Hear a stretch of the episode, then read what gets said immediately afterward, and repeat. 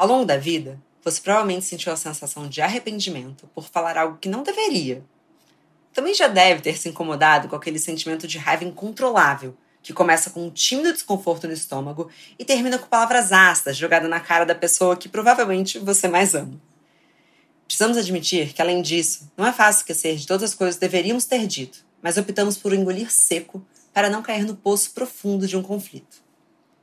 Diante do inevitável contexto que todos nós precisamos conviver uns com os outros durante a nossa existência, parece que se comunicar é realmente uma arte que poucos mestres dominam.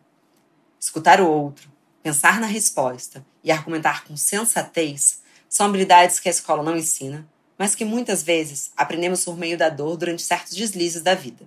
E aproveitando que estamos numa semana natalina, esse tema é mais que necessário. Afinal, Ninguém quer que a famigerada ceia seja encerrada com uma indigesta torta de climão, depois daquele comentário impertinente de um tio que você nem simpatiza muito. Bom dia, Óbvias! Eu sou Marcela Ceribelli, CEO e diretora criativa da Óbvias, e hoje converso sobre o longo caminho que existe, ou que pelo menos deveria existir, entre uma reação e uma resposta, com a especialista em comunicação não violenta, Carolina Nalon.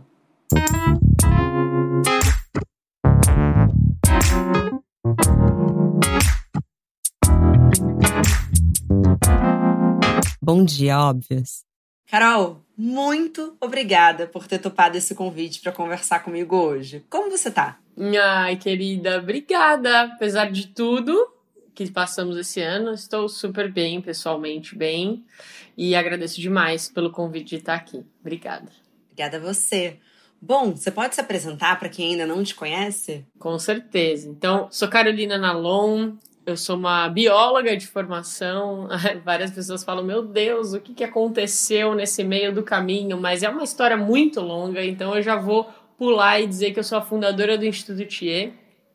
Trabalho com comunicação não violenta ah, desde 2012 e comecei a estudar e praticar comunicação na minha né, comunicação não violenta na minha vida desde 2010. E aí, a partir do momento que eu vi que realmente aquilo estava transformando a minha maneira de, de estar no mundo. Eu falei, cara, eu quero trabalhar com isso, né? E aí abri o Instituto e a gente começou a fazer esse trabalho. E agora a gente está até ampliando um pouco a visão, que é entender que exist, existem tecnologias de convivência. Né? A gente sempre, quando pensa em tecnologia, pensa só no avanço dos gadgets, né? Então, ah, como é que vai ser o computador, o celular, o avião. A gente pensa muito pouco em como é que a gente vai avançar enquanto seres humanos se relacionando, né? Então, hoje em dia no Instituto a gente faz essa pesquisa, né, de como ajudar as pessoas a conviverem melhor. E aí tudo que tem a ver com tecnologia de convivência, então comunicação não violenta, cultura de paz, círculos restaurativos, mediação de conflitos, justiça restaurativa, a gente está com foco nessa pesquisa.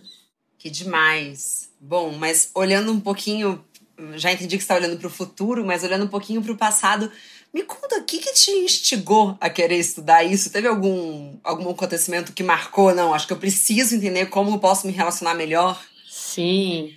É, bem, eu na verdade, eu em 2010 eu fiz um curso de coaching e aí eu comecei a falar para as minhas amigas, né, desse negócio de comportamento humano. Na, na minha faculdade de biologia, é, o meu TCC já, já tinha um capítulo que era a busca pela felicidade e que isso tem a ver com o meio ambiente. Então, mesmo lá como bióloga, eu já queria saber o que que move. Por que, que uma pessoa se amarra em uma árvore para ela não ser cortada e outra pessoa joga papel no chão, sabe? Então, o que, que, que, define, né, o comportamento humano? Então, interessada nisso, comecei a fazer o curso de coaching, uma amiga viu e falou, olha, já que você está se interessando por essas coisas, leia esse livro. E era o livro Comunicação Não Violenta, do Marshall Rosenberg. E aí eu lembro até que eu fiquei assim, meu, é uma indireta, né? Tipo, a gente mora juntas. Fala aí, né? E, e, e, bem pelo contrário, assim, embora quando eu era criança eu era mais esquentadinha, conforme eu fui crescendo, eu fui tendo mais um, um perfil de people pleaser, de querer agradar, de evitar o conflito. Então, jamais que eu ia me reconhecer num lugar de pessoa agressiva, né? E aí foi ótimo, porque lendo o livro eu vi que não se tratam de violências óbvias. Falei, caraca, eu preciso disso mesmo, né? É, só que aí, meu, entre eu ter o acesso e começar a praticar, foi um caminho, né? E eu lembro que eu fiz o foco da minha prática ser a minha mãe. Porque é uma relação muito importante para minha vida, né? Aquela coisa do amor absurdo. Minha mãe, ela bate o olho em mim, ela sabe o que, que tá rolando. É tipo num nível bizarro da coisa mesmo. Eu bato o olho nela, eu sei o que, que tá rolando. Só que a gente se desentendia muito. Principalmente depois da minha adolescência, né? Então, se minha mãe gritasse comigo, eu deixava ela falando sozinha, eu ignorava. Isso é terrível, né? Porque se a pessoa tá gritando, é porque ela tem certeza que ela não tá sendo escutada. Mas para mim, eu olhava e falava assim: gritou, perdeu, gritou, não vai ter o meu respeito, então eu ignorava. E aí eu lembro, assim, de depois de começar a ler o livro, começar a fazer cursos de CNV, e aí tem até uma TED que eu fiz que chama para início de conversa. Eu conto a história porque esse dia me marcou mesmo. De eu chegar na casa dela, tá morrendo de saudade, assim. E, e aí, na hora que ela chegou para me encontrar, eu de braços abertos para dar um abraço e ela falando: É, Carolina, sempre que você vem me visitar, você deixa o carro estacionado torto na garagem. E, né, então aí você quebra, você tá com aquela coisa, meu, querendo dar amor, a pessoa fala assim com você, você perde, né, a vontade.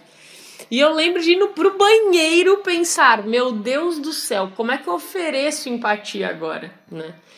E, e aí tentar entender, pô, então, o que a comunicação não violenta propõe? Que toda agressão é uma expressão trágica de uma necessidade não atendida. Então eu tava tendo aquela fala, você sempre está sendo o cara errado como uma necessidade, como uma agressão. Mas aquilo esconde uma necessidade não atendida. E por que, que é trágico ela se expressar dessa maneira? Porque vai exigir muito esforço da minha parte conseguir me conectar. Então, ela já tá com um monte de necessidade não atendida. E em vez de virar para mim e falar quais são as necessidades não atendidas, ela me julga de alguma coisa. Só que do meu lado, se eu olho essa situação e enxergo, cara, tem umas necessidades não atendidas aí, e eu tento checar, aumenta a chance da gente conseguir se conectar. E no caso, eu comecei a pensar que não tinha nada a ver com o carro, que ela devia estar tá triste porque ela estava voltando de um casamento de alguém lá da nossa família, que ela queria que eu tivesse ido, e eu não fui. Então eu comecei o meu palpite empático por aí. Mãe, você tá chegando assim, você tá chateada porque eu não tava no casamento com você? Aí era, e era. E ela, é, porque eu não tenho família, então, não sei o quê, né? E aí eu fiquei sustentando ali na empatia por um tempo. E foi a primeira vez que, depois de, de uma faísca, assim, a gente terminou conversando. Pode parecer pouco para quem tá ouvindo, mas para mim foi muito significativo, porque era um rompimento de um padrão de 26 anos, sabe? Que tava mudando ali. Eu duvido que seja pouco para qualquer pessoa que tenha uma relação simbiótica com a mãe. Eu, eu assisti esse TED, já sabia dessa história e eu fiquei muito presa, porque eu me vi nela, eu me vi estacionando o carro, eu vi a minha mãe chegando, bem ariana, me dando uma patada, e é muito louco, porque parece que assim, é a pessoa que você mais se dá bem, é a pessoa que você mais ama no mundo e é a pessoa que você é mais capaz de maltratar. Que inclusive era um pouco do que eu queria trazer, assim, porque esse episódio vai ao ar no dia 21 de dezembro que já dá para ouvir mais ou menos o caminhão da Coca-Cola e a Simone nos lembrando de que é Natal. Eu sei que a ceia de muitas pessoas esse ano vai ser por Zoom, porque existe uma responsabilidade, mas o desafio da comunicação vai além do seu microfone estar desligado.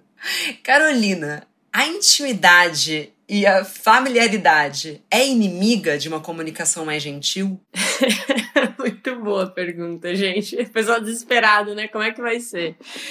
Olha, eu acho que em família a coisa fica um pouco mais complicada, porque é um relacionamento que tá dado, não foi um relacionamento que você teve escolha.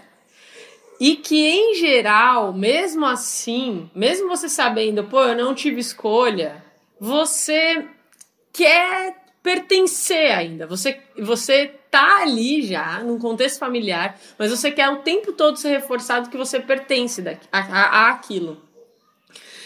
E quando alguém da sua família fala algo que vai completamente fora do que você acredita, do que são os seus valores, você, primeiro, sente que não pertence, ou segundo, você fica desesperada querendo mudar aquelas pessoas, né?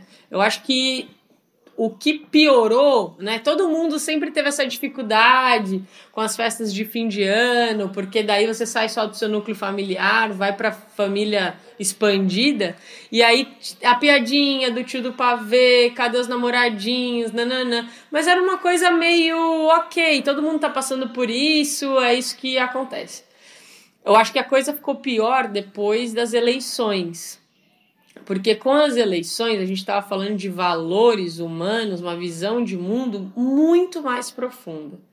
E aí todo mundo ficou com uma sensação assim: nossa, agora eu te conheço. Ah, então aquele tio é fascista. Então aquele primo é comunista. A gente foi para esse lugar, né? E eu acho que isso piorou bastante. Agora, se a gente está pensando em como lidar com isso, primeiro, é, gente, vocês assistiram Dilemas das Redes, né? Eu acho que quem não assistiu, assista. Por quê? Porque ali a gente consegue entender que o que a gente está passando agora, essa ruptura do, do tecido, assim, essa era da pós-verdade, ela é uma coisa que está sendo construída por uma máquina de desinformação. Então, antes de pessoalizar, achando que o tio é isso, que o sobrinho é aquilo, entender que tá rolando esse mecanismo todo de desinformação, né? E que em alguma medida todos nós buscamos assim, pô, que as pessoas tenham um acesso à melhor educação para que elas possam ter um senso crítico. Mas cara, é muito forte a pressão, é muito forte essa máquina. Então, antes de achar que o seu tio é ruim, saiba que tem todo um sistema fazendo com que aquilo aconteça. Ai, tá anotado, Carolina. Tá anotado. Recebendo isso assim. E óbvio, você não vai fazer. O que, que você faz com essa informação? Você não vai chegar e falar, meu, você, você não tem senso crítico e por isso você tá acreditando nessas coisas. Não, não. Se você quiser conversar sobre isso numa festa de família, e se você me pergunta qual é o meu conselho, eu não aconselho chegar no meio do Natal e começar a puxar esse papo, tá? Mas se você quiser ter esse tipo de conversa, vai de um lugar de abertura, de abertura, de interesse, curiosidade para saber mais, genuinamente. De onde vem isso? Por que, que você acredita nisso? Quais são as fontes, né? Porque tem, tem muitas vezes, assim, coisas que eu vejo que são compartilhadas e que são super contraditórias. Então, se você dá um espaço para a pessoa tentar se explicar, talvez aí você abra brechas para conversar sobre o assunto de, um, de uma maneira legal. Eu sofri muito nas eleições, no meu contexto familiar. E aí eu percebi que isso eu acho que é uma coisa importante, que na minha família eu não sou a Carolina Nalon, é, mediadora de conflitos, especialista em comunicação não violenta. Na minha família, eu sou a Carol, filha do Galvão. A neta ali, que é nem a neta mais velha, nem a neta mais nova, eu tô no meio. Então eu faço parte de um contexto ali que não adianta eu ter essa mes esse mesmo ímpeto do trabalho, de querer trazer uma visão, uma provocação. Não é o meu lugar ali. Por muito tempo eu fiquei incomodada, porque eu pensava, cara, com a minha família eu tenho que, que mudar, eu tenho. Né, não é possível. Cara, tem, tem 35 mil pessoas na minha newsletter, vou falar com elas, sabe? Tipo, vou falar com outras pessoas. Então, bora lá. E, e isso, pra mim, é paz, porque eu pensei, pra mim é mais importante que o meu tio pense exatamente como eu penso, ou é mais importante que na hora que eu vá dar um abraço nele seja genuíno, sabe? Se um dia ele precisar de mim, eu tô lá, se um dia eu precisar dele, eu tô aqui. E a verdade é que por mais que eu olhe e fale, meu Deus, eu não acredito quem era esse tio, se eu paro para pensar, foi uma pessoa que fez várias coisas legais por mim ao longo da vida e que continua fazendo. E que tava lá no meu casamento me desejando felicidade, sabe? Então, é, eu sei que a família é um lugar complexo porque é muito traumático, né? Talvez as pessoas que estejam ouvindo não, tem, não essa, esse histórico legal com o tio. E aí é mais delicado ainda. E aí vale também a reflexão, né? Acho que nós brasileiros a gente tem essa compulsão pela família, né? É uma coisa assim, é um relacionamento que tem que ter, tem, tem, tem que ter. Calma, né? Se você acha realmente assim, de um lugar de discernimento, essa relação familiar é abusiva, se afasta. Não tem que estar junto no Natal se te faz mal, né? Toma coragem para ir ganhando esse distanciamento. Nossa, perfeito. E eu concordo demais. É quase compulsório, né? Tanto que todas as vezes que eu estive em processo analítico, todas as terapeutas disseram a mesma coisa. Mas não é porque é família que você é obrigada. Eu acho que isso é um pouco libertador. Mas trazendo uma situação hipotética aqui, talvez 100% pessoal, porque eu, por exemplo, não sou a pessoa que vou trazer o conflito para mesa. Mas eu cismo um pouco em ser a justiceira. Então começa um conflito na mesa e aí todo mundo começa a se voltar contra uma pessoa só. Você percebe que a barra pesou ali. Como intervir sem que o jogo vire contra você? Uhum, maravilhoso faça a leitura desse ambiente. Fala, gente, surgiu esse tema. Fulano falou tal coisa, a outra falou tal coisa. Aí juntou um monte de gente começou a falar um monte de coisa. Olha o que está acontecendo agora. A gente está no meio da numa festa que é para ser um clima gostoso, legal, e agora tá todo mundo colocando essa pessoa na parede. É por esse caminho que a gente vai mesmo? Tudo bem, pode ser um assunto que a gente tá a fim de discutir. Mas vamos tentar discutir de uma maneira que sensata aqui, que a gente não vá sair daqui achando que nós somos o problema. Né? Então, isso é uma postura mediadora, assim, né? Você faz a leitura do ambiente para todo mundo se dar conta do que está acontecendo um pouco e decidir se vai querer continuar com isso ou não, né? E sabe uma coisa que é bem interessante também com esses encontros com a família? Eu percebo muita gente, né? Em geral, as pessoas mais jovens acham um, um saco ou acham difícil, né? Esses encontros com a família. E porque os assuntos são chatos, tudo é meio ruim, tudo é meio difícil. Mas a minha provocação é o quanto você contribui para que esses encontros possam ser legais né? O quanto que você leva propostas de conversa, o quanto que você leva assuntos interessantes, sabe? Tipo, meu, vira lá pro sua tia e fala, tia, como é que você conheceu o tio, sabe? É, tal. Tu, pergunta coisas interessantes que você quer saber sobre a sua família. Cara, essa galera toda vai um dia não vai ter mais. Um dia não vai ter mais a avó pra ir na casa da avó. Meu padrinho morreu esse ano, não, não vai ter mais como eu conversar e perguntar coisas para ele. Então, como é que você também, né? A gente tem que ter essa noção de, de ser a pessoa que contribui pro, pro, pro ambiente. Eu acho que a gente, conforme vai crescendo, tem que virar essa chavinha, porque a gente, criança, adolescente, era só muito reativo ao que a família trazia. Então, eles que propunham alguma coisa. Depois que a gente fica adulto, cara, a gente tem que ser propositivo nessa relação com a família também. Os nossos pais, os nossos tios, os nossos avós querem saber que, que a gente fica feliz, né? A gente tem interesse pela vida deles também. Então acho que é massa, assim. Eu eu faço entrevistas assim com a minha avó, com meu avô, sabe? Com o meu padrinho, troquei tanta ideia com ele. E é tão gostoso isso, sabe? Saber que nossa, eu quis, eu quis ter essa relação com eles. E eu acho que você falou é perfeito, porque eu acho que passa por um processo de amadurecimento, né? Então, sair de um lugar em que a sua família precisa proporcionar o melhor evento para você e você fazer parte daquilo ser um evento melhor. Acho que vai ser crucial e é para mim é muito bonito quando você fala assim, é, a gente precisa ter uma capacidade de separar. Então tá bom, então esse tio tem uma opinião diferente da minha, mas o que, que ele tem além disso? Né? Porque, assim, é, o político que ele apoia ganha muito com essas brigas, sabe? É, tem gente ganhando muito com essas desavenças, né? Porque quanto mais polarizado a gente fica, melhor fica um jogo para 2022. Mas esse não é um podcast político, são podcasts sobre relacionamentos. E aí, Carolina, eu queria falar com você assim: passou a ceia, passou uva passa quando a gente fala de relacionamentos amorosos, valem as mesmas regras para a família ou aqui o jogo chega a ficar ainda mais pesado? Eu acho que valem as mesmas regras e, e a, com uma diferença que é assim: no relacionamento amoroso, é, você tem um fator extra que é o sexo, que você não tem né, nas outras relações. E aí é bem interessante, porque vem muita gente fazer o meu curso porque quer reatar essa conexão com o parceiro ou com a parceira.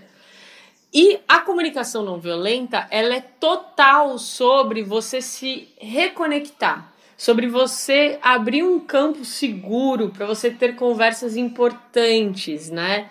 É, para que vocês possam falar sobre as suas necessidades, tal. Só que o relacionamento amoroso, ele está, ao mesmo tempo, é, sendo conduzido por duas forças. Uma força que é a do amor, a outra força que é a do desejo. Tem uma terapeuta chamada Esther Perel, que é maravilhosa. Ela tem um livro que chama Sexo no Cativeiro. E ela fala que o amor, ele é conduzido por esse lugar da conexão, da abertura, da segurança, da transparência, do compromisso. O desejo, ele tá no lugar do mistério. Ele tá no lugar da separação. Ele tá no lugar de eu não sei todas as informações. Então eu sempre falo pra galera que procura, né, o meu curso pra melhorar o relacionamento amoroso, que é legal. Vamos construir esse lugar de ter conversas, entendendo mais as necessidades, mas como é que vocês estão cultivando a individualidade no relacionamento de vocês? Porque é nesse cultivo da individualidade que vocês vão continuar sentindo esse tesão pelo outro. Porque os casais eles começam a ter essa coisa simbiótica, simbiótica, simbiótica, uma hora você não. Ah, né? Então, e é um exercício constante. Então, eu acho que a diferença de uma coisa para outra é considerar que tem esse fator também. Isso me lembra um trecho do Talvez Você Deva Conversar com Alguém, que é da Laurie, que também é psicanalista, que ela traz o conceito de identificação projetiva. Ela diz que na projeção, que a gente é mais familiarizada, um paciente atribui as suas crenças a outra pessoa. Então, por exemplo, o homem pode se sentir bravo com seu chefe, daí ele chega em casa e diz para a esposa: Você parece brava, mas projetando, porque a esposa está normal. Daí, na identificação projetiva, o homem está bravo com o chefe, volta para casa e insere a raiva na companheira, fazendo com que de fato a esposa fique brava. Ela compara a identificação projetiva a jogar uma batata quente para outra pessoa. O homem já não precisa sentir sua raiva porque agora ela vive dentro da companheira. O quão comum você acha que isso é nos relacionamentos? Uau, caramba! Eu nunca tinha tido acesso a esse conceito e eu achei que faz muito, muito, muito sentido. E eu acho que é isso, né? As relações humanas elas são bem complicadas. Na comunicação não violenta, por exemplo, a gente fala para você é, quando você vai iniciar uma conversa, você evitar é, usar interpretações e sim fazer mais observações e fazer pedidos específicos. Mas mesmo quando você faz isso, toma todo cuidado para fazer isso muitas vezes o que a pessoa escuta é uma interpretação. Então, por exemplo, esses dias mesmo, é, eu, eu sou casada, né? Com, eu tenho minha, minha esposa. E aí, esses dias eu virei pra Gabriela e falei: é, Amor, é, você faz isso aqui no, no jardim? Aham. Aí ela foi e fez. Aí ela virou para mim e falou assim: Pronto, já fiz aquilo no jardim, para você não falar mais que eu não faço nada no jardim. clássicos, clássicos. Aí eu falei, eita! não é, né? E aí ela deu risada também. Aí eu falei, bom, não foi o que eu falei, né? Eu pedi pra você fazer uma coisa. E muitas vezes, mas podia ser. Podia ser que ela tava com essa sensação de que eu realmente falo para ela que meu não. E aí eu tenho que dar um passo para trás e pensar, cara, se ela tá com essa construção feita de que é isso que eu tô falando, primeiro, será que tem um motivo real? Será que eu passo isso para ela mesmo? Ou será que não, que eu tenho que ajudá-la a ganhar uma base comum de não falar, olha, que fique claro, eu, eu acho que você me ajuda sim, tá? Eu não tenho uma sensação de que eu tenho que fazer tudo sozinha no jardim. Inclusive, muito obrigada por tudo que você faz e pelo que você fez hoje. Então, é o tempo todo a gente fazendo esse exercício do eita! Né? Então, se você tá projetando uma raiva, se você tá sentindo que a pessoa tá, né, insistindo, às vezes a gente percebe que a pessoa meio que tá cavando uma briga, né? você fala, meu Deus, Completamente. O que está nas entrelinhas de um mero pedido para você fechar o portão, assim? É, e, é tão, e é tão delicado porque eu acho que, assim como a família, tem a questão da intimidade. É, então, claro, tô falando dentro de relacionamentos não tóxicos, né? Mas acho que é muito mais fácil você ter uma briga mais exaltada com o seu parceiro, parceira, do que com uma amiga, por exemplo, né? Difícil ter uma gritaria com a sua amiga. Mas eu achei interessante o que você falou. É, que quando a pessoa grita, você não pode sair. Quando a pessoa chora, me fala um pouco como, como que são essas linguagens e quais são as reações que vocês indicam como comunicação não violenta? Uhum. Então, na verdade, assim, uma pessoa que está gritando, essa é uma expressão muito trágica de alguma necessidade não atendida. E se ela está precisando gritar, é porque ela realmente está achando que ninguém saca quais são as necessidades dela. E isso é trágico, porque quando ela grita, em geral, ela afasta as pessoas. Tudo que ela quer é ser compreendida. E o que ela está fazendo é completamente contraprodutivo, porque ela está afastando as pessoas. Agora, eu não tô, eu não quero sugerir que as pessoas fiquem lá. Então, ó, se uma pessoa gritar com você, não saia. Gente, faz o que você quiser, né? Faz o que você quiser. Eu decidi ficar perto da minha mãe ali naquele dia que ela tava gritando, porque, justamente, não era um relacionamento abusivo e eu queria colocar em prática algo que eu tava aprendendo, que eu entendia que tinha necessidades ali. E aí eu vi que, de fato, quando a pessoa se sente compreendida, aquela carga emocional se esvazia e ela para e te escuta, né? Chorar é outra coisa. A gente tem pavor de ver gente chorando, né? A pessoa começa a chorar, já não fica assim, tal, tal, tal. Cara, deixa a pessoa chorar. Sempre que eu faço encontros lá na, na época passada, quando a gente fazia encontros presenciais, eu colocava como acordo para o grupo. Olha, se alguém fizer algum exercício, essa pessoa estiver chorando, deixa ela ali. E se você estiver chorando e você quiser que alguém te dê um apoio, dá um sinalzinho assim para alguém, para a pessoa vir, de repente te, coloca a mão nas suas costas, sai com você para dar uma volta e você pede uma escuta para ela, você desabafa para ela, então dá esse sinal. Mas vamos deixar a galera chorar, pelo amor de Deus, assim, chorar é muito bom, é muito transformador, assim. E o choro, ele ajuda a gente a lidar com muitos, muitos sentimentos. Ele ajuda a gente a lidar com a tristeza, com a frustração, com a raiva. Ele ajuda a gente a lidar com o medo. É muito interessante isso. É, eu já tinha ouvido falar, mas a primeira vez que eu passei isso foi um dia que eu fui fazer uma trilha. Eu subi uma, uma montanha, tava no escuro, então eu não vi que altura que eu tava, né? Tava subindo a trilha. Na hora de descer, o sol já tinha nascido eu vi o quanto que estava alta aquela trilha e comecei a ficar desesperada de medo, desesperada.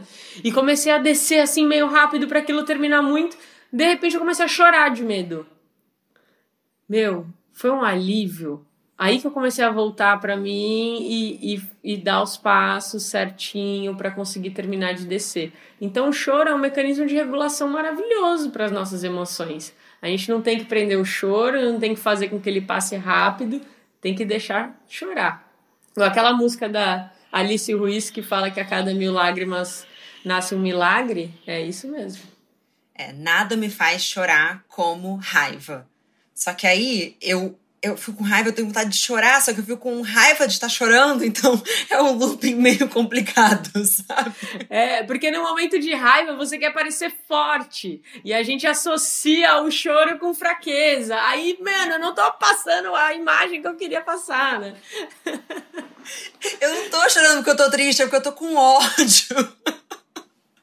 Mas, Carolina, quando a gente pensa que é, tá bom, chegamos nesse conflito, estamos chegando na resolução dele e chegou a hora de pedir desculpas, de pedir perdão.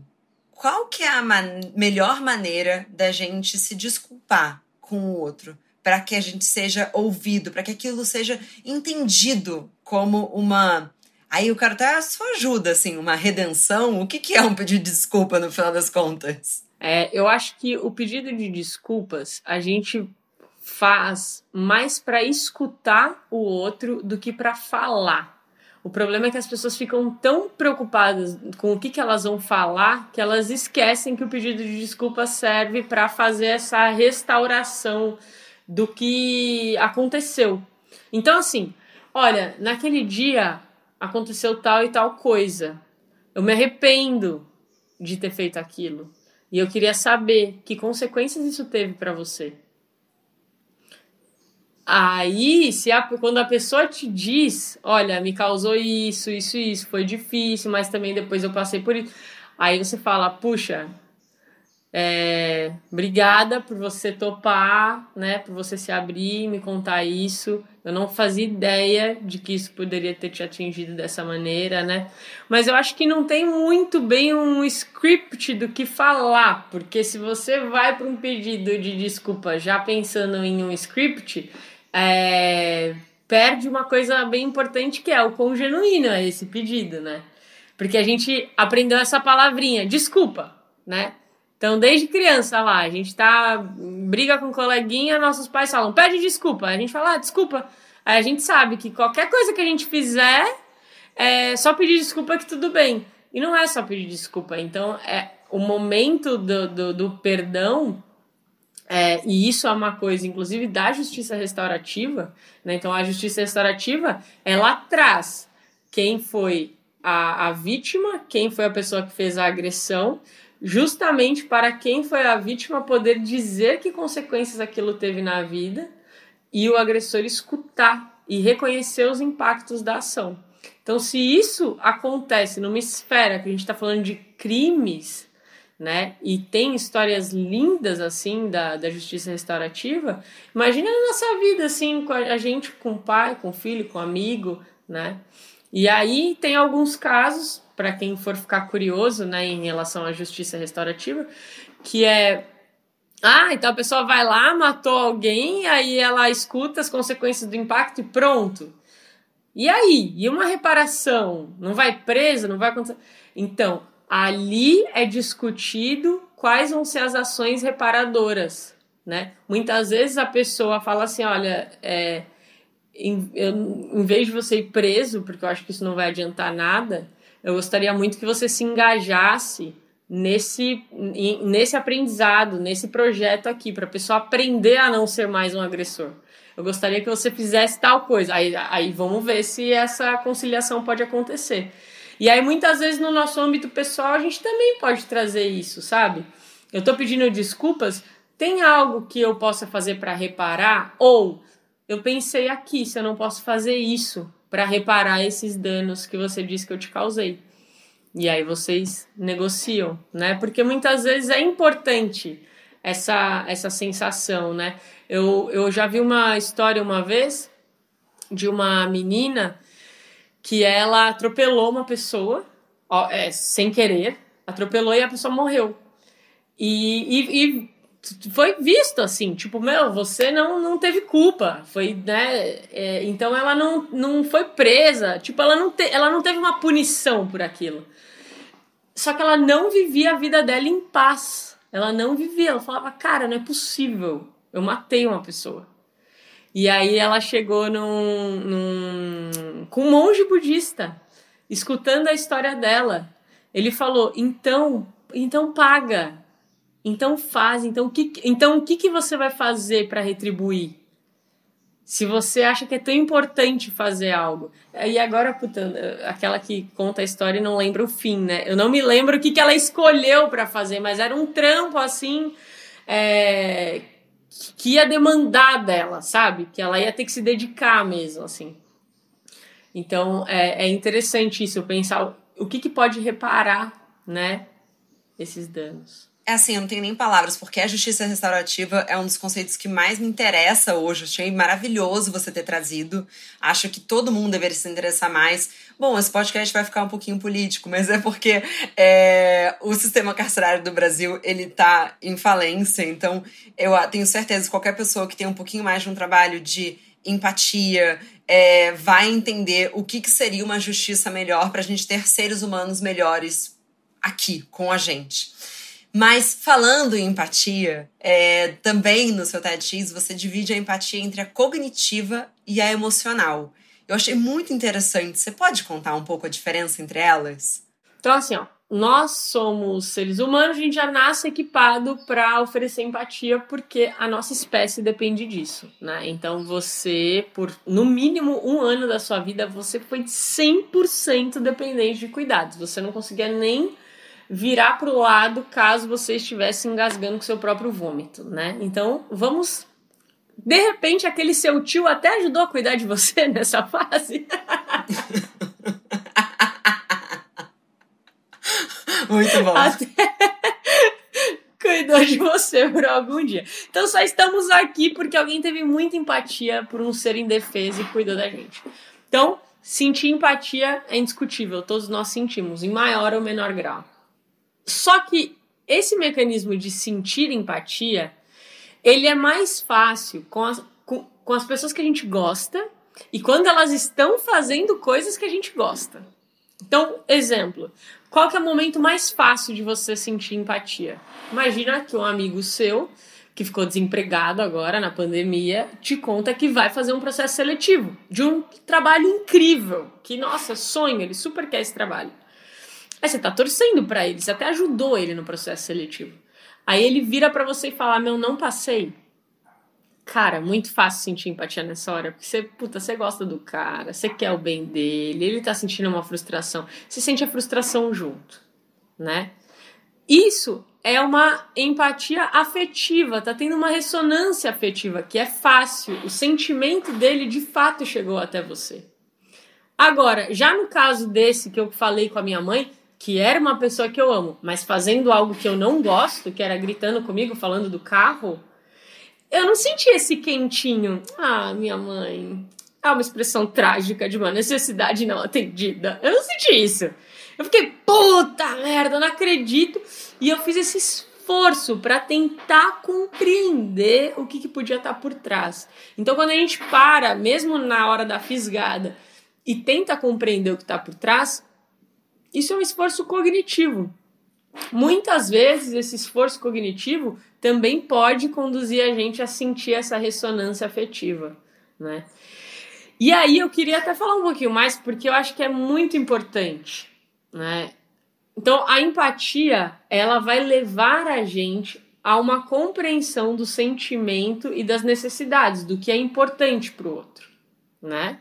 Seja pelo caminho afetivo ou da cognição. Depois que eu tenho essa informação do que, que é importante para o outro, o que, que ele sente, é interessante a gente refletir o que a gente faz com isso. Por quê? Porque você está tendo acesso a algo que é muito importante para o outro. Né? E a gente não pode ser refém dessa habilidade de empatizar com, com o sofrimento do outro para criar mais rupturas, mais times na sociedade. Por que, que eu tô falando isso? É, puxa, eu vou dar um exemplo político, mas infelizmente é o que ficou mais marcado na minha cabeça. O Trump, quando ele, ele queria se eleger lá em 2016, né, então a primeira eleição que ele disputou, eu lembro de um discurso dele que ficou muito marcado para mim, que foi... É, ele começou falando de uma menina essa menina nasceu não sei onde, de tal família, ela gostava disso, ela estudou isso, a comunidade dela, menina é incrível, você vai empatizando com isso, com a menina. Aí chega uma hora que ele fala assim, então, aí todos os sonhos dela foram interrompidos, ela foi assassinada. Você fala, nossa, meu. Aí ele fala, por um imigrante. Pá! O que, que ele fez? Tá jogando com a nossa empatia, entendeu? Então ele tá fazendo você ter uma empatia desse lado para você odiar alguém. A gente tem que ter muito cuidado com isso. Tem um, psicólogo chamado Paul Bloom que ele publicou um livro que é The Dark Side of Empathy, né? O lado obscuro da empatia. E ele fala isso. Ela pode ser é, usada para jogar com a gente nesse sentido, né? É, uma pessoa pode saber muito bem o que as pessoas querem, né? E para é, produzir uma peça publicitária que vai vender uma coisa que é prejudicial para as pessoas, mas jogando sabendo o que, que a gente quer, né? Então, a gente precisa ter um compromisso ético. A partir do momento que a empatia abre essa portinha para a gente saber os sentimentos e necessidades da pessoa, é muito importante a gente ter um compromisso de não usar essa informação para gerar prejuízo para as pessoas, para gerar mais sofrimento.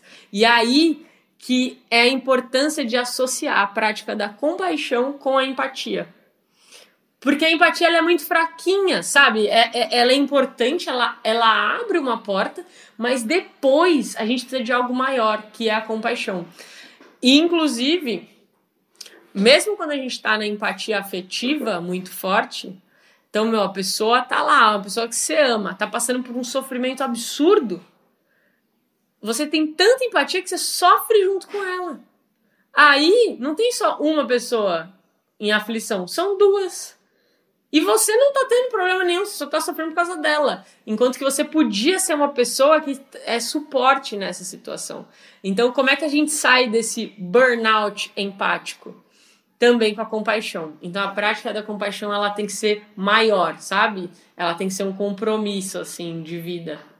A gente fez uma série de conteúdos na Óbvias falando que tudo em excesso faz mal, até os sentimentos mais nobres. Então a gente passou pela compaixão idiota, pela resiliência, né? Que eu acho que são sentimentos que ganham esse fator, nossa, é muito nobre, né? Mas até quanto você suporta?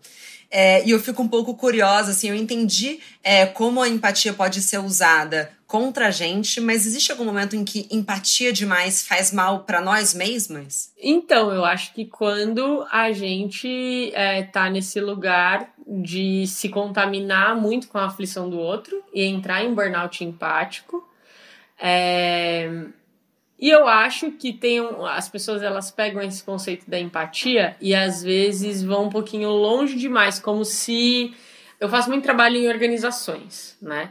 E aí eu, eu, eu, eu estimulo muito a prática da empatia, da escuta ativa. E tem algumas pessoas que às vezes elas entendem que isso é, então eu vou ser sempre permissivo. E não é. Né? Não é para você ser empático e perder em autenticidade, e perder em efetividade, e no ambiente de trabalho, perder em entrega, em um compromisso com aquilo que está sendo feito. Então eu acho que nesse sentido. Agora, a compaixão sinceramente, não existe excesso de compaixão. Eu não consigo imaginar em que momento compaixão de, demais poderia fazer mal para alguém. Porque a compaixão, você não tá só o que o outro sente, o que eu sinto. A compaixão, ela tem um discernimento muito forte. E a compaixão, ela tem dois, dois aspectos, o yin e o yang, né? Então, o yin é mais essa coisa do acolhedor, né, de amoroso, mas ela tem um aspecto da ação também. Ela tem um aspecto muito forte, de expansivo. Tem um artigo que fala sobre compaixão feroz que ele traz seis perguntas para a gente refletir se a gente está num estágio de compaixão feroz ou se a gente está confundindo isso com outras coisas.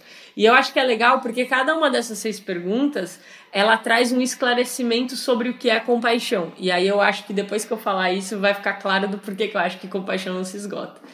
É, e aliás, agradecer, pois esse artigo foi traduzido pelo Cristiano Ramalho, um amigo muito querido que é um instrutor de compaixão aqui no Brasil, incrível. É, então, primeiro, esse aspecto yang da compaixão, é, qual que é uma cena que a gente pode gravar na nossa cabeça, né? Meu, pensa um bombeiro indo em direção a um prédio em chamas para salvar alguém. Esse é o tamanho da coragem da compaixão feroz, né? E a gente confunde compaixão com várias coisas. E a gente também, a gente tem que entender quais são os inimigos da compaixão. Então, a primeira pergunta: você está sendo tomada pela sua raiva? Se nesse momento você está sendo absolutamente controlada pela sua raiva e pela sua reatividade, você não está no momento de ação compassiva. Por quê? Porque um dos pilares da compaixão é a atenção plena. Então, se você está no meio de um sequestro emocional, você provavelmente vai fazer algo que você vai se arrepender depois, né? Segunda pergunta: você está se sentindo moralmente superior à pessoa? Você está demonizando aquela pessoa? Por quê? Um dos pilares da compaixão é a nossa humanidade compartilhada. Então, se você está num lugar se achando melhor, provavelmente você não está no estágio de, de compaixão. Terceira pergunta: você quer que o seu adversário sofra? Você está no momento realmente desejando isso para ele? Porque se você quer que ele sofra, isso é crueldade. E um dos pilares da compaixão é a bondade. Então, você está distante. Então, todas essas perguntas, elas revelam o oposto da compaixão. Quando você está demonizando alguém, quando você está reativo, quando você está cruel. E agora, coisas que a gente confunde com compaixão que a gente acha que é compaixão. Aí a pergunta é: eu estou disposta a tomar as medidas necessárias? Por quê? Porque um dos pilares da compaixão é a atenção plena, o mindfulness. E às vezes a gente confunde isso com passividade. Não, gente, não sabemos de todos os lados ainda, né? Não, pera todas as vidas importam. Então, cara, tem uma casa pegando fogo. A gente precisa. Tem um aspecto, vamos agir, vamos fazer alguma coisa, né? Então, se você, se você, se a sua compaixão te leva à inação, isso não é compaixão. Depois, eu estou curioso sobre as, as diferentes experiências das pessoas. Por quê? Um dos pilares da compaixão é a humanidade compartilhada. Mas às vezes as pessoas confundem isso com uniformidade. As pessoas confundem isso com, ah, temos uma humanidade compartilhada, então somos todos iguais. Então por isso que tem essa pergunta. Você está curioso para saber sobre a experiência do outro de verdade, para saber como é a vida dele? Não somos todos iguais. Então, se você está nesse lugar, não, é tudo humano, não é compaixão. Porque provavelmente isso te leva à inação. E por fim, você está disposto a sentir a dor, do, a dor dos outros como se fosse a sua? Por quê? Porque daí você não está no lugar de pena. Um dos pilares da compaixão é a bondade. Não confundir isso com ter peninha das pessoas. Ah, a dor dele tá lá, a minha tá aqui. Cara, uma pessoa compassiva, ela pensa assim: enquanto não tiver bom para todo mundo, não tá bom para ninguém. Então, por isso, eu não, eu não acho que depois disso, eu não acho que tem fim, não acho que se esgota, sabe? E eu acho que quanto mais a gente pratica a compaixão, mais força a gente tem para ir em direção ao sofrimento. A empatia esgota a gente, porque a empatia é assim: meu Deus, tem muito sofrimento no mundo, não aguento mais, não dou conta. É too much. A compaixão, ela se dá conta. Caraca, tem muito sofrimento no mundo e como é que eu posso servir? Né? Então tem uma frase do, do escritor Alex Castro, um amigo querido que eu adoro. É, inclusive recomendo o livro dele, viu gente? Se chama Atenção. É maravilhoso esse livro. E ele fala é, que para a gente não ser egoísta a ponto de achar que a gente pode mudar o mundo, e nem ser egoísta a ponto de achar que a gente não pode mudar o mundo. Nossa, sensacional, Carolina, pelo amor de Deus. Mas aí a conclusão que eu tenho é: eu acho que a gente é muito pouco, a gente tem muito pouca compaixão nessa vida. Talvez seja um sentimento muito raro mesmo. Mesmo, é mesmo. É, é, é um negócio sério, Marcela. É uma parada que a gente, como humanidade, como sociedade, a gente tem que olhar firme para essa história da compaixão. Porque que, essa palavra já afasta a gente. A gente colocou compaixão no lugar da religião lá, sei lá, de quem, de uma figura. E aí um monte de coisa. É, a gente tem que repatriar essa palavra. Falar, é isso, cara, é isso que vai dar um sustento, né, pra, pra nossa vida. É, e eu lembro, é, assim como colou essa coisa do mindfulness, de sentar e meditar, eu uma vez fiz um retiro e o monge virou para mim e falou assim: sentar e meditar e para pensar né, em atenção plena e nunca fazer uma meditação sobre compaixão é como você colocar a roupa mais bonita que você tem de festa sem ter tomado banho. Então, assim, você quer mindfulness, você quer ficar zen, você quer, né? Para o quê? A sua falta de sentido, de propósito, de achar que sua vida tá estranha, de que você não tá fazendo tudo que você poderia, é falta de ação compassiva. Não é falta de você fazer coaching isso. É falta de ação compassiva. É falta de olhar para o lado, para um sofrimento e já falar: vou contribuir. Vou contribuir. Vou ajudar aqui nesse mutirão. Vou, vou fazer tudo o que for possível, sabendo que as coisas são estruturais, que a gente não vai conseguir mudar a estrutura com essa açãozinha que eu tô fazendo aqui, distribuindo marmita na rua. E aí pensar estruturalmente, o que eu tenho o poder de fazer? Estruturalmente eu tenho o poder de falar com a galera da minha empresa que, meu, a gente tem que mudar alguma coisa, de chegar na, na, na escola dos meus filhos e perguntar, e aí? O que, que vai ser ensinado? Qual é a proporção aqui de professores, né? De homens, mulheres, de negros, de brancos? Então, a gente começar a provocar os lugares que a gente ocupa para estruturalmente conseguir ir promovendo essa cultura, né? Para a cultura levar a gente para um lugar que a gente quer. Mas é todos os dias, assim, sabe? É, é, acordar e falar, meu, que eu gere benefícios. Todas as pessoas que eu encontrar hoje, eu quero tocá-las é, para elas se sentirem estimuladas. A gente fica com vergonha de ser uma pessoa boa. A gente fica com vergonha de falar esse tipo de coisa, sabe? É, porque a gente aprendeu muito a se socializar na reclamação só. A gente tem que tornar uma coisa mais descolada essa coisa das virtudes também, sabe? Tipo, galera, tá todo mundo querendo, vamos aí, sabe? Bora ser legal, bora fazer algo massa, sabe? E sem pagar de que tá fazendo também. Só fazer. Total. Eu falei isso recentemente aqui no programa. É, eu acho que a gente vai ter que criar isso de fato, talvez uma hashtag, mas assim, ficou quase cafona você ser essa pessoa, né? Então a gente tá falando que make Poliana cool again, sabe? Que a gente tem uma coisa. Não, também não quero soar Poliana. Mas que saco! Por que, que a gente tem que ser o tempo todo reclamão, ácido, tragicômico? Será que a gente não pode trazer um pouquinho mais de alegria? Olha o que a gente viveu esse ano, sabe? Vambora, um pouquinho mais de bondade. Aliás, bondade não, compaixão, que agora eu estou assim.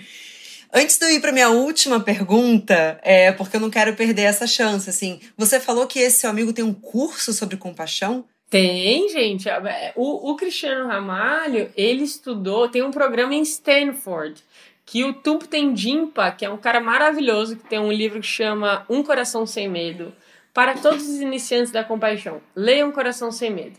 O Cris se formou com o Tupten Jimpa em Stanford, então o cara é fera. É, e tem várias pessoas além do Cris, é que o Cris é meu amigo pessoal. E ele dá esse curso, ele é uma experiência que você vai de cultivar, de fazer as meditações, de entender como é que pode ser a sua ação no mundo, né? Então, é, é maravilhoso e indico mais uma pessoa que, já que a gente está falando de comunicação não violenta aqui e de mudar as estruturas, a Silvia Silva é uma psicóloga de Belo Horizonte que trabalha com comunicação não violenta e estuda profundamente as relações raciais brasileiras e é uma das poucas, ela não é a única, é uma das poucas pessoas que falam de comunicação não violenta no Brasil com esse olhar das relações raciais. Então, assim, eu aprendo muito com a Silvia e eu acho que é, a gente tem que, que, que falar dessa galera que realmente está gerando essa transformação, sabe? Demais, demais. Eu vou realmente procurar saber. Bom, para a gente finalizar, lembrando que a gente está no dia 21 de dezembro, é, Carolina, a gente sabe que dentro de tudo isso a gente teve um ano muito difícil e o luto está muito presente em muitas famílias esse ano. E eu queria saber de você, assim, é, o que, que a gente deve falar quando não há nada que a gente possa pra, a, falar para aliviar a dor do outro? Eu acho que a gente não precisa falar nada, se não há nada para falar. Eu acho que a gente só pode fazer algo que a gente sabe que vai deixar o coração daquela pessoa quentinho. Então você pode simplesmente levar uma comida que aquela pessoa goste, dar um presente que aquela pessoa goste, fazer um carinho que aquela pessoa goste, falar: vem cá, dá esse pezinho aqui, eu vou fazer uma massagem nesse pé, vem cá, vamos passear, né? Então, uma pessoa que está processando um luto, ela precisa processar esse luto. E ela só precisa saber que você está ali. Ela não precisa sair apressada desse processo, ela não precisa ficar feliz hoje, ela só precisa saber que tem gente ali do lado dela. Inclusive, desculpa, mas eu vou ter que recomendar, porque o mundo é feito de redes. A Yasanã, de um perfil chamado Missão Girafa. Ela trabalha com comunicação não violenta e o foco da pesquisa dela é luto. Então, assim, é incrível. Vejam lá tudo que ela fala, porque ela, inclusive, fala muito melhor do que eu desse assunto. Carolina, que honra conseguir ouvir tudo isso de você. Assim, você é brilhante. Muito, muito, muito obrigada. Oh, querida, obrigada pelo espaço. Eu adorei o papo também. Obrigada pela simpatia, pelo entusiasmo e por vocês estarem levando esses temas para o mundo. Bora falar de virtudes e viver isso mesmo. Valeu.